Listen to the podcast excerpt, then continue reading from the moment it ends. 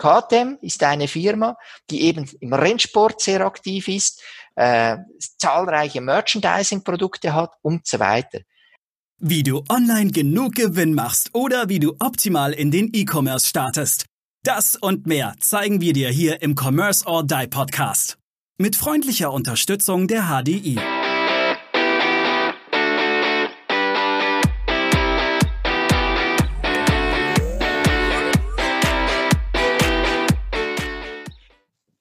Herzlich willkommen zur nächsten Commerce or Die Online Podcast Folge. Heute wird's international. Zum einen habe ich meinen lieben Co-Host, den Nils, mit dabei. Hi Nils. Servus. Und wir haben heute die Firma All Visual mit an Bord. All Visual ist ein Unternehmen zum Thema Digitalisierung mit wirklich sehr spannenden, interessanten Kunden, die auch einen super spannenden Background haben. Äh, ich sehe hier im Hintergrund einen, einen Helikopterlandeplatz und äh, ein Helikopter. Also seid gespannt. Wir sind heute in der Schweiz. Lieber Daniel, lieber Benjamin, herzlich willkommen. Und bevor ich irgendwas über euch erzähle, ihr könnt es immer noch am besten. Daniel, fang doch einfach mal an, kurz über dich zu erzählen, wie ihr eure Firma gegründet habt und ein bisschen den Background zu euch. Ja, ich bin Maschinenbauer, Daniel Schulteis, habe Maschinenbau studiert, war aber eigentlich dann nach dem Studium immer in der Informationstechnologie unterwegs, ganz stark im SAP-Umfeld, habe mal mit SAP zwei Variantenkonfiguration begonnen und war dann lange bei Digital, SAP und hatte dann eigene Beratungsunternehmen. Und in dieser Zeit ist dann auch irgendwo der Wunsch entstanden, eben in einem Industrieunternehmen, all das, was man Jahre bei den Firmen gepredigt und implementiert hat, eigentlich äh, selbstständig in einem Greenfield Approach mal zu implementieren. Und wir haben diese Marenco Swiss Helicopter damals gegründet, einen Hubschrauber entwickelt in der zweieinhalb Tonnen Klasse, bis Maximum acht Personen an Bord mit 1,8 Tonnen Abfluggewicht. Und aus dieser Marenco-Gruppe heraus mit Niederlassungen in Deutschland, in Südafrika, Hauptsitz in der Schweiz, mit Übernahme eines Flugplatzes von der Schweizer Armee und so weiter. Aus dieser Gruppe heraus haben wir dann die Allvisual herausgelöst. Sie hatte die Aufgabe, die IT-Prozesse und IT-Systeme und die gesamten Business-Prozesse in der gesamten Gruppe einzuführen. Und mit dieser Kompetenz eines Unternehmers und der gesamten Digitalisierung sind wir jetzt wieder am Markt. Super. Hervorragend. Schöne Vorstellung. Und ich muss auch nochmal hier an der Stelle sagen, ich liebe den Schweizer Dialekt. Ich finde es großartig, dass wir den heute auch mal endlich dabei haben. Der hat mir die ganze Zeit schon gefehlt. Benjamin, vielleicht dann auch einfach nochmal zwei, drei Worte zu dir und dann können wir gleich gerne einsteigen. Mhm. Danke. Benjamin Kaulich. Mein Background ist auch Maschinenbau. Und äh, ich habe Daniel Schulteis bei der SAP Schweiz äh, kennen und schätzen gelernt und ähm, den Weg eigentlich immer verfolgt mit dem Marenco Swiss Helikopter Gründung die er da vorhatte und durchgeführt hat. Und eben 2015 äh, habe ich gesagt, jetzt möchte ich eigentlich von einem, äh, ja, von, von, von einem Angestellten eigentlich in einer großen Megafirma äh, eigentlich wirklich mal Unternehmer werden und bin dann zu dem Projekt dazugestoßen, zu der Marengo Swiss Consulting mit dem Auftrag eigentlich für das äh, Go-to-Market, also für die, die, unsere Expertise, dass wir die als Dienstleistung in der Schweiz, primär damals in der Schweiz, ähm, ja, weiteren Industrieunternehmen äh, zugutekommen lassen. Und äh, im 2015 haben wir, wie gesagt, dann einen Spin-off gemacht, umfirmiert in der Visual AG. Und seitdem sind wir nicht nur in der Schweiz unterwegs, sondern auch sehr erfolgreich in Deutschland und Österreich unterwegs. Und meine Aufgabe ist Marketing. Meine Aufgabe ist aber auch der Vertrieb, also Neukundengewinnung und auch das ganze Partner-Ökosystem. Wir schaffen sehr viel mit äh, Partnern zusammen, sei es den Engineering-Partnern wie eine Siemens als Beispiel oder natürlich auch mit SAP und SAP-Partnern im ERP-Umfeld. Gibt uns mal, ähm, ich glaube, Benjamin, das kannst du ganz gut, gibt uns doch mal so ein Beispiel, in welchen Projekten ihr so drinsteckt und wie die auch mit dem Thema Commerce zusammenhängen, weil das ist ja unser Thema. Das heißt, bestes Beispiel ist ja gerade mal ein digitales ja, ein, ein, digitaler Einkauf bedeutet für mich ja, ich brauche irgendwo auch einen, einen Warenkorb, den ich habe, aber ich habe ja auch irgendwo meinen alten Katalog eventuell noch. Ja, gerade im B2B-Bereich habe ich immer diese alten Kataloge noch. Ich habe hier auch einen Werkzeugtechnik stehen mit irgendwie gefühlt 2000 Seiten. Und, aber das muss ja alles mittlerweile digital kommen. Kannst du da mhm. vielleicht einfach mal so ein bisschen drauf eingehen? Mhm. Ja, ähm, und zwar eigentlich dahingehend, dass unser Fokus ist der Fokus auf das Produkt. Unser Fokus ist äh, der Fokus auf das Produkt und zwar angefangen im Engineering, also genau genommen im Requirements Management, im Engineering, da wo die Idee entsteht und ähm, den Prozess, den Engineering-Prozess überzuführen in die Supply Chain, ähm, in die Montage, Fertigung, Beschaffung, wie du es gesagt hast, ähm, bis hin eigentlich zum Ersatzteil 3, der Ersatzteilkatalog im, im, im Customer Field Service. Und ein gutes Beispiel, ein sehr gutes Beispiel, wo wir die gesamte Breite eigentlich auch diskutiert haben mit dem Kunden, das ist ein sehr bekannter Kunde in Österreich. Und da würde ich eigentlich gerne gerade an dich übergeben, Daniel, wenn du da vielleicht nochmal das präzisieren kannst. Ja, es gibt äh, verschiedenste Beispiele. Du sprichst wahrscheinlich die KTM an. Äh, sicher jemand, der sehr ähm, stark äh, fokussiert ist auf natürlich alle soziale Kanäle und die entsprechende auch Abwicklung. Es ist natürlich schon so, dass heute ähm, die gesamten B2B und B2C-Prozesse immer mehr integriert werden in die gesamten Wertschöpfungskette. Ich mache so ein Beispiel. Wenn ich äh, äh, ganz am Anfang im Engineering schon beginne, mir zu überlegen, was soll denn das Produkt können, dann interessiert ja mein zukünftiger Kunde nicht Einzelheiten des Produktes, sondern seine Funktionalität. Und heute beginnt man also schon ganz früh im Model-Based System Engineering sich Gedanken zu machen, welche Funktionalität soll denn da erfüllt werden. Bleiben wir beim Flugzeug.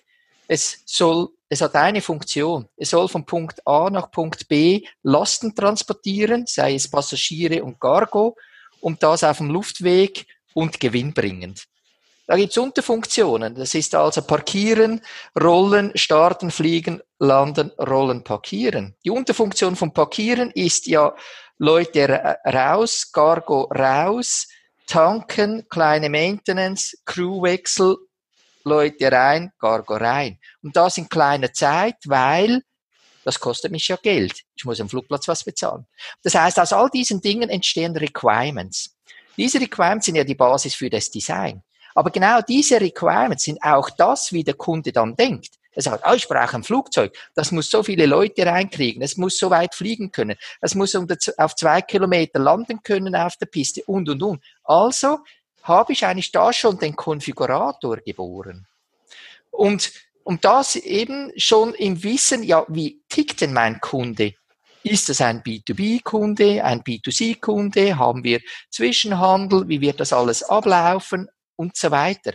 Und jetzt ist natürlich auch die Frage, ja, alles habe ich mir alles vorüberlegt. Oder kann der Kunde zum Beispiel dann Input geben? Kann also im Auto zum Beispiel konfigurieren und sagen, oh, da fehlt eine Farbe. Und da kann ich ein Rating machen. Direkt in den Konfigurator integriert. Und dann kann sich das Engineering entscheiden, sagen, ja, es gibt immer mehr Leute, die wollen Pink an meinem High-End-Fahrzeug. Ja, vielleicht müssen wir uns da mal Gedanken machen. Ja, vielleicht gibt es aber auch die Möglichkeiten, dass ich Sonderoptionen wählen kann, die im Konfigurator gar nicht abgebildet sind. Also muss ich die suchen. Oder ich muss sogar wieder mit dem Kunden Sonderoptionen definieren. Das heißt, diese gesamte durchgängige Interaktion, die wird immer größer und die soll absolut ohne Medienbrüche erfolgen. Wenn wir so Firmen betrachten, dann stellen wir natürlich schon fest, dass da gewaltige Medienbrüche vorhanden sind. Also das beginnt ja schon, wo ist eigentlich der Master für mein Produktportfolio?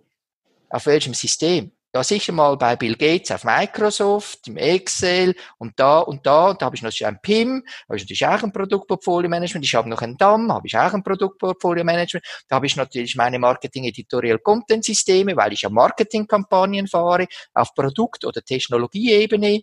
Habe ich natürlich auch mein Produktportfolio-Management, meine funktionale Struktur. Ja, im Requirements-Management ja auch, denn Produkte werden ja vorne geboren. Aber ganz hinten habe ich sie auch, weil ich habe ein Produktportfolio-Management, wo ich sage, welche Produkte haben welche Kunden. Und schon sehen wir, und das stellen wir wirklich fest, es gibt Kunden, die haben 20 Systeme, wo ein Produktportfolio-Management gepflegt wird. Ja, das ist richtig. Also das kenne ich auch. Also viele haben nicht dieses eine Tool oder auch, und die sind dann meistens ja auch nicht miteinander verknüpft. Das genau. ist ja genau. dann das größte Problem. Das heißt, es wird redundant in jedem System für sich gepflegt und das ist ja die größte Katastrophe, weil nichts Schlimmeres ist, als manuell redundant zu pflegen. Da passieren so viele Fehler. Genau. Und wir stellen natürlich fest, mit diesen neuen Technologien, sei es im Bereich Social Media, Marketingkampagnen, äh, eben Kommerzialisierung, ist natürlich der Leidensdruck, wenn wir solche Medienbrüche, Medienbrüche haben, der wird immer größer. Und für uns ist natürlich ein wichtiges Element der Digitalisierung eben genau dieses Thema Single Source of True, äh, Digital Thread, damit wirklich Informationen weitergereicht werden in einem integrierten Netz. Das ist eigentlich das große Thema. Es gibt ja auch ganz interessante Studien. Es gibt also Studien, die sagen, wenn ich in einem Prozess fünfmal eine Information nacheinander geschaltet habe und jede Information hat eine Wahrheit von 92 Prozent, dann habe ich in diesem Prozess, weil sich natürlich damit die Fehlerquote immer wieder erhöht, um 92 Prozent ist ja nicht übel. Wenn ich also fünf solche Requirements aneinander schalte, habe ich meine Interventionskosten und Interventionsressourcen im Prozess verdoppelt. Und darum geht es eigentlich genau diese Dinge zu senken. Jetzt muss ich hier kurz dazwischen springen. Ähm, und zwar, äh, weil es einfach so, so unglaublich gut passt. Vorhin ähm, im Vorgespräch äh, fiel bei dir, Daniel, der Begriff, ähm, ihr seid aus der Praxis für die Praxis und es fiel dieser Begriff ähm, Omnichannel, Omnichannel-Präsenz. Ähm, was bedeutet dieser Begriff ähm, und wie setzt ihr ihn um? Wieso ist es so wichtig? Eventuell die Frage ähm, an Benjamin.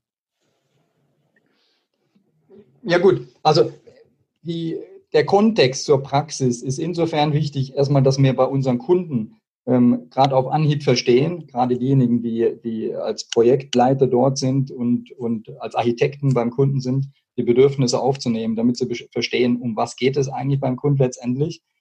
Und ähm, unsere Erfahrungen hineinspielen lassen, die wir aus, aus der Praxis gemacht haben. Und, und damit eigentlich können wir auch sagen, wir sind sehr effizient, wenn wir in den Projekten unterwegs sind. Ähm, wir sind sehr pragmatisch unterwegs. Und wir wissen, dass das, was wir beraten, auch ähm, nachher funktioniert. Weil wir selber auch bei der Helikopterfirma zum Beispiel im Hintergrund hinter, hinter mir auch entsprechend eingeführt haben.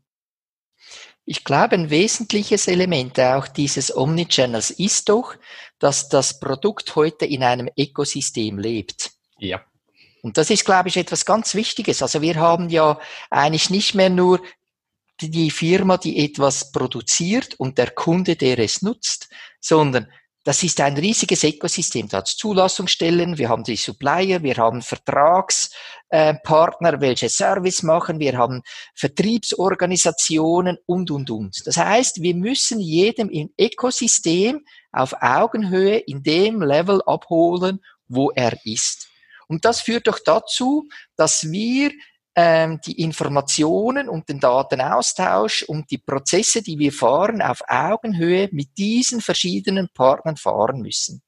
Und wenn ich dann nur den Kunden betrachte, dann hat er ja auch verschiedene Betrachtungsweise. Einerseits hat er ein Produkt, nutzt es, bleiben wir beim Hubschrauber, er hat es, er nutzt es, er ist in einem Customer Lifecycle. Gleichzeitig befasst er sich aber schon wieder mit der nächsten Technologie, weil er vielleicht die Flotte erneuern möchte oder weil er vielleicht ähm, irgendwo etwas ablösen möchte. Das heißt, selbst der Kunde ist ja zeitgleich nicht der Kunde, sondern er hat auch verschiedene Betrachtungsweisen. Und deswegen müssen wir ihn ja, um ihn glücklich zu machen, glückliche Kunden mit glücklichen Produkten und der glückliche Kunde ist das gesamte Ökosystem, müssen wir alle ansprechen in ihrem Lifecycle, wo sie gerade stehen und oftmals sogar in einer Schizophrenie drin. Und auf dieser Klaviatur müssen wir spielen wie ein Orchester. Was, was auch noch unglaublich wichtig ist, weil du musst ja die Informationen vom Kunden nehmen und musst sie durch dein komplettes Ökosystem schleusen und dem bringen, der dann auch die Optimierung wieder macht. Ja, der jetzt aber vielleicht, was du ja vorhin sagtest, er baut einen Hubschrauber. So, der Hubschrauber muss von A nach B fliegen. Das heißt, derjenige, der das Produkt dann auch äh, entwickelt und weiterentwickelt, muss ja dann auch auf die Requirements des Kundens eingehen. Das heißt, er muss auch verstehen, warum braucht der Kunde das, obwohl er vielleicht ja selber nur aus der Theorie kommt und, und nicht wie ihr jetzt aus der Praxis, der weiß, warum brauche ich dieses Requirement. Das muss ich ja intern auch immer, habe ich ja unter Umständen auch gehakelt. Der, der, der Ingenieur sagt, ja, das ist doch Schwachsinn, das braucht man doch gar nicht. Der Kunde vorne sagt aber, ich brauch's, weil, und, und ja, da gibt es ja auch mal diesen, die, äh, dieses Gezerfe. Ja. Und vielleicht an einem ganz praktischen Beispiel. Nehmen wir an, wir haben ein digitales Produkt, ein Automobil, ein Motorrad, was auch immer. Und das Produkt meldet sich und sagt äh, äh, beim OEM, äh, mir geht's heute nicht so gut, ich habe ein Problem. Und dann wird man aufgefordert, in die Garage zu gehen. Und vielleicht ist es wirklich gar kein Problem, wo wir sagen, das läuft auf Garantie, weil die Garantie ist vor zwei Jahren abgelaufen oder vor, die zweijährige Garantie ist vor ein paar Wochen abgelaufen. Und jetzt heißt, wird also entschieden, und da hat es Algorithmen in den Systemen, die sagen, nein, ist keine Garantie, der Kunde muss das bezahlen. Auf der anderen Seite beginnt es sich aber ja im Marketing-System schlau zu machen über das nächste Automobil oder das nächste Motorrad. Jetzt sind das aber ja verschiedene Divisionen. Marketing und Vertrieb ist nicht Service. Der Service sagt, gibt keine Garantie. Auf Marketingseite haben wir über äh, Marketing-Systeme aber festgestellt, dass der eine Kaufwahrscheinlichkeit von über 70 Prozent hat, dass in den nächsten sechs Monaten ein Motorrad kauft von der Art und Weise. Das wissen wir, weil wir seine Bewegungen im Internet verfolgen. Und jetzt ist natürlich die Frage, ja, handeln wir jetzt auf Kulanz? Das heißt, wir müssen aus all diesen Informationen, die teilweise von verschiedenen Systemen, aus verschiedenen Prozessen kommen, Wissen generieren. Und dieses Wissen muss jetzt beginnen zu agieren, nämlich einen Alert aufkommen lassen. Zum Beispiel im Service. Du, red mal mit dem Vertrieb. Nicht einfach, den Standardprozess laufen zu lassen. Und darum geht's natürlich auch. Das heißt, diese Omnichannels sind eine Wissensgenerierungsmaschine für uns, die uns helfen, die Prozesse zu optimieren, um den Kunden eben nachhaltig glücklich zu machen. Es ja. ist äh, super spannend. Äh, nee, sorry, ganz kurz. Aber das ist ja super spannend, wie der Kunde auf einmal voll ganzheitlich betrachtet wird und du hast nicht mehr nur diesen einen Mini-Blick. Also und, und, du kannst eine Customer Lifetime Journey auf einmal aufbauen und, und, und, du hast eine ganz andere Präsenz bei dem Kunden, weil du forderst bei ihm ja auch wirklich. Bestes Beispiel, ich komme jetzt in die, in die Werkstatt und da ist jetzt ein Fehler. Ich müsste es eigentlich zahlen. Wir sagen, aber pass auf, du bist ein treuer Kunde, du bist ein guter Kunde, wir übernehmen das für dich. Äh, dass ich bei dem wieder einkaufe, da brauchen wir aber gar nicht drüber reden. Ja, ich bleibe bei dem Produkt. Sorry, jetzt, das muss ich nur loswerden. Alles gut. Ähm, wir waren beim Beispiel Motorrad, wir waren bei ähm, äh, Omnichannel und vorhin fiel auch äh, der Kunde KTM. Ähm, wollt ihr uns einmal, ähm, ich sag mal, ein bisschen in die Tiefe mitnehmen? Wie setzt ihr ähm, äh, Omnichannel für zum Beispiel KTM um? Ja, man muss vielleicht schauen, wie auch so etwas zustande kommt. Wenn wir jetzt dieses Projekt betrachten, da ging es eigentlich in einem ersten Schritt darum, den digitalen Reifegrad des Gesamtunternehmens zu erheben. Und man hat dann in einem sogenannten Scoping-Bereich hat man mal definiert, ja, was schauen wir uns überhaupt an des Unternehmens? Also die Straßenindustrie, die Crossindustrie, aber zum Beispiel nicht die Rennindustrie. KTM ist ja in allen Rennbereichen aktiv, bis hin zu Rallyes, Paris-Dakars etc. Das heißt, man definiert mal den Scope und dann erhebt man einen digitalen Reifegrad. Und in diesem digitalen Reifegrad betrachtet man die Gesamtunternehmung und zwar über den gesamten Wertschöpfungsprozess. Eben vorne beginnend Model-Based System Engineering, endend hinten mit dem Service. Und immer dann geht man in die Workshops rein und sagt, so müsste es doch sein. Wie ist es denn bei euch? Das hat zwei Effekte. Einerseits kann man einen Best Practice Ansatz weitergeben und auf der anderen Seite erfährt man, wie es dem Kunden geht. Und dann dreht man sich um und geht in die nächste Phase und sagt, stellen wir uns mal vor, wie es in fünf Jahren sein könnte. Und dann beginnt man natürlich eine Vision zu bauen. Und diese Vision ist abgestimmt mit der Unternehmensvision. Und dann entstehen daraus Handlungsfelder, nämlich, wie komme ich vom Ist zu dieser Vision? Und wenn wir jetzt das so betrachten, dann müssen wir immer, wie bei, bei einer KTM, natürlich die Industrie betrachten. KTM ist eine Firma, die eben im Rennsport sehr aktiv ist, äh, zahlreiche Merchandising-Produkte hat und so weiter. KTM ist ja eine Industrie, die es ja theoretisch auch nicht braucht. Ist ja reine Freizeitindustrie. Also ist es etwas sehr emotionsgeladenes. Und diese Vision mit dem Wissen, ah, das ist etwas rein emotionsgeladenes, führt natürlich dazu, dass man sich Gedanken macht, eben, wie sollen wir eigentlich bei unserem Ökosystem und am Markt präsent werden. Und daraus sind diese Visionen entstanden. Und das Thema Omnichannel ist wirklich dahingehend, dass man sagt, ja, äh, man hat durchgängige Systeme, wo man Daten durchgängig verwenden kann, alles nachverfolgen kann und es ist natürlich auch alles vorbereitet. Das heißt, beispielsweise bei einem Rennen, meine Sekunde nach Rennschluss geht die Message raus in die Social Media Kanäle, aufs Internet raus und, und, und. Und das sind alle Eventualitäten vorbereitet.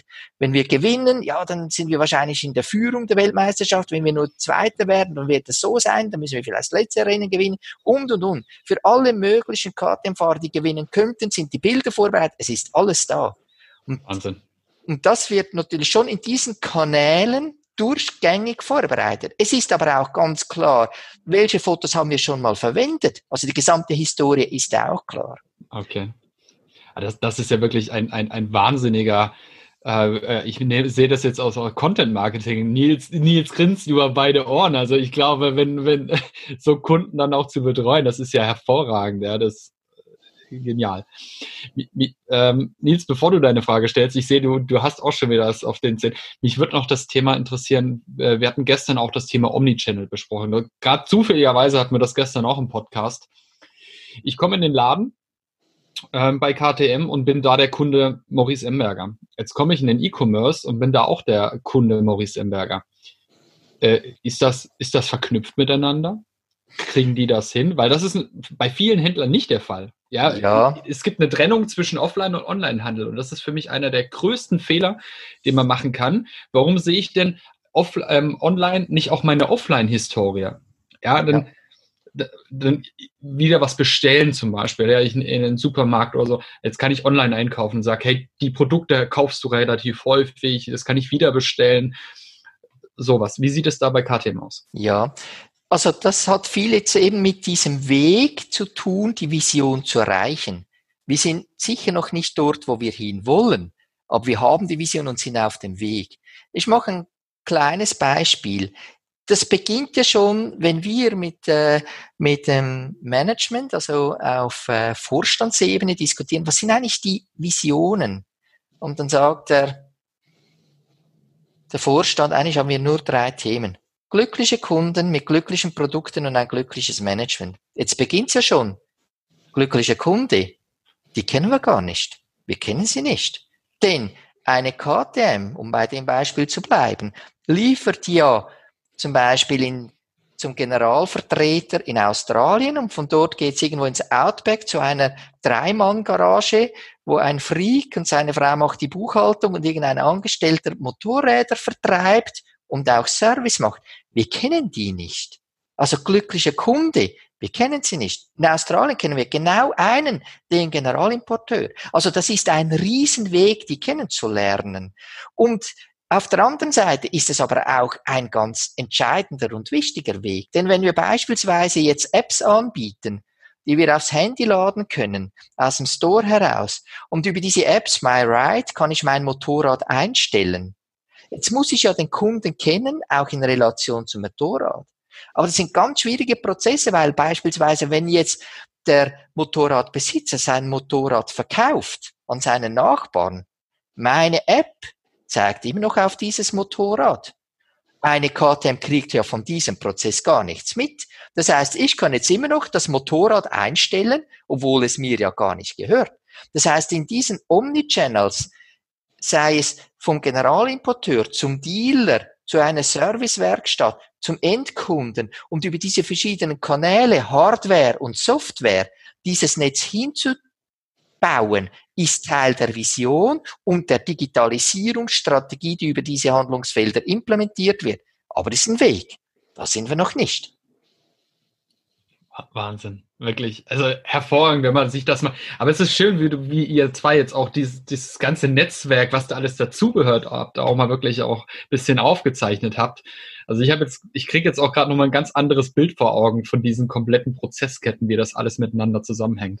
Perfekt. Und ich bin eigentlich auch die ganze Zeit so am, am Staunen und Lernen, muss ich ganz ehrlich sagen. Ähm, mega.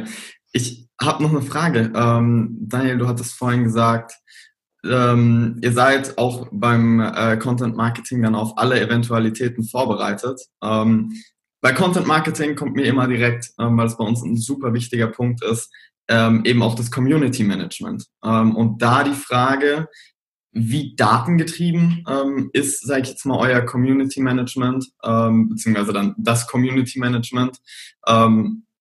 Wie, wie, wie wird das umgesetzt? Es ist extrem datengetrieben und es sind auch, auch da wieder komplexe Prozesse.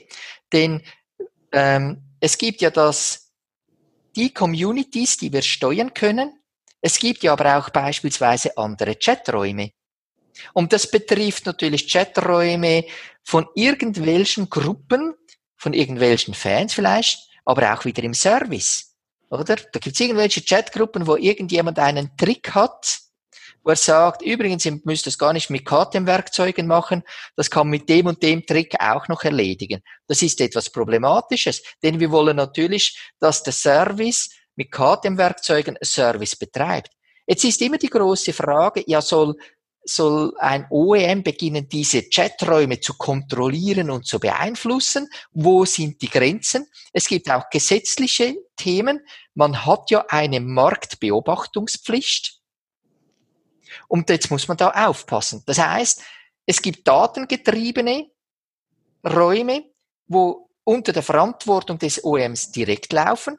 Aber es gibt natürlich auch so Schattengewächse, so Nachtgewächse und die ganz große Frage ist, wie gehen wir mit denen um?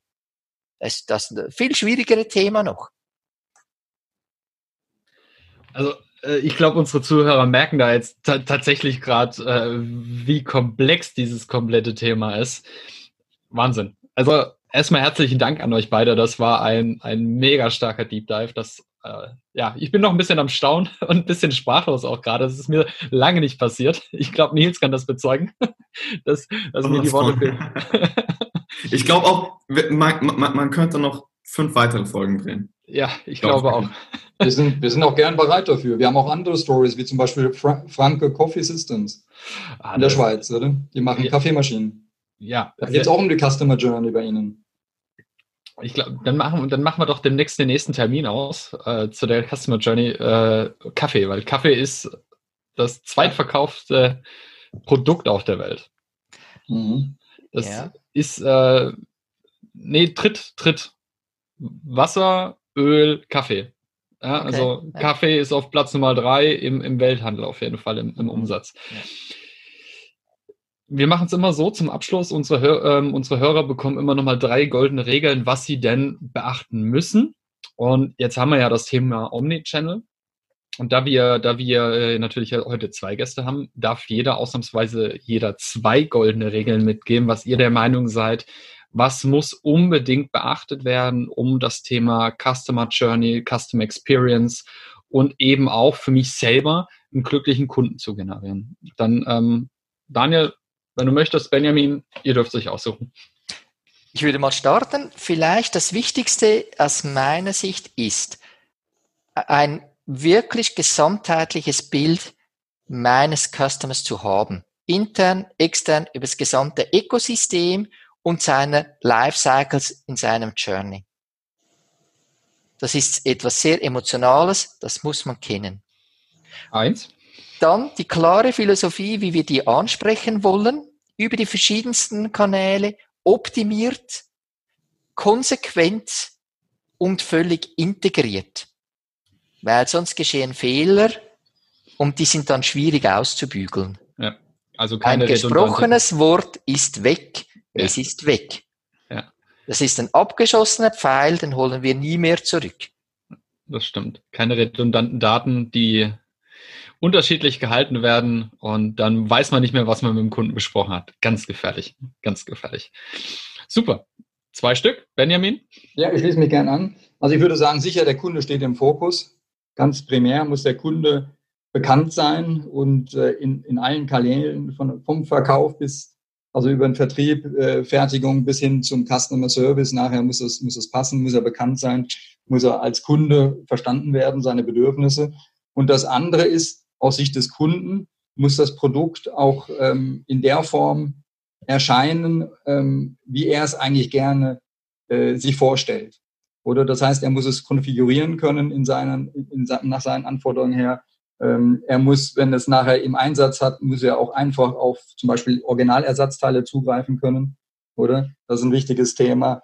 Ähm, also ich denke, es ist eine Kombination äh, aus dem Fokus auf den Kunden und das Produkt als heutzutage als digitales Produkt. Ich muss es sehen, ich muss es ähm, damit im Erscheinungsbild so für mich eigentlich kommen, wie ich das habe in meiner Anlage als Kunde, in meiner Konfiguration. Das ist ganz wichtig. Klasse. Kundenspezifisch, anlagenspezifisch. Wunderbar. Das war jetzt auch ein schönes Schlusswort. Kundenspezifisch äh, denken, Lass, lassen wir genauso stehen. In diesem Sinne bleibt mir nur noch herzlichen Dank an euch beide zu sagen. Nochmal, äh, die Folge hat mich definitiv geflasht. Ist schon lange nicht mehr passiert und äh, war wirklich großartig mit euch beiden. Äh, wir werden es wiederholen. Ähm, wir müssen es wiederholen. Ich habe noch viel zu viele Fragen offen, aber das würde jetzt den Podcast sprengen. Und liebe Zuhörerinnen, lieber Zuhörer, schaltet wieder ein. Wir freuen uns auf die nächste Folge. Dann definitiv auch bald wieder mit Benjamin und Daniel hier bei Commerce or Die. In diesem Sinne, stay tuned. Bis dann. Ciao. Alles Gute. Schönen Advent. Ade miteinander. Bleibt gesund. Wir danken unserer Station Voice Abi Schreert. Bis zum nächsten Commerce or Die Online Podcast.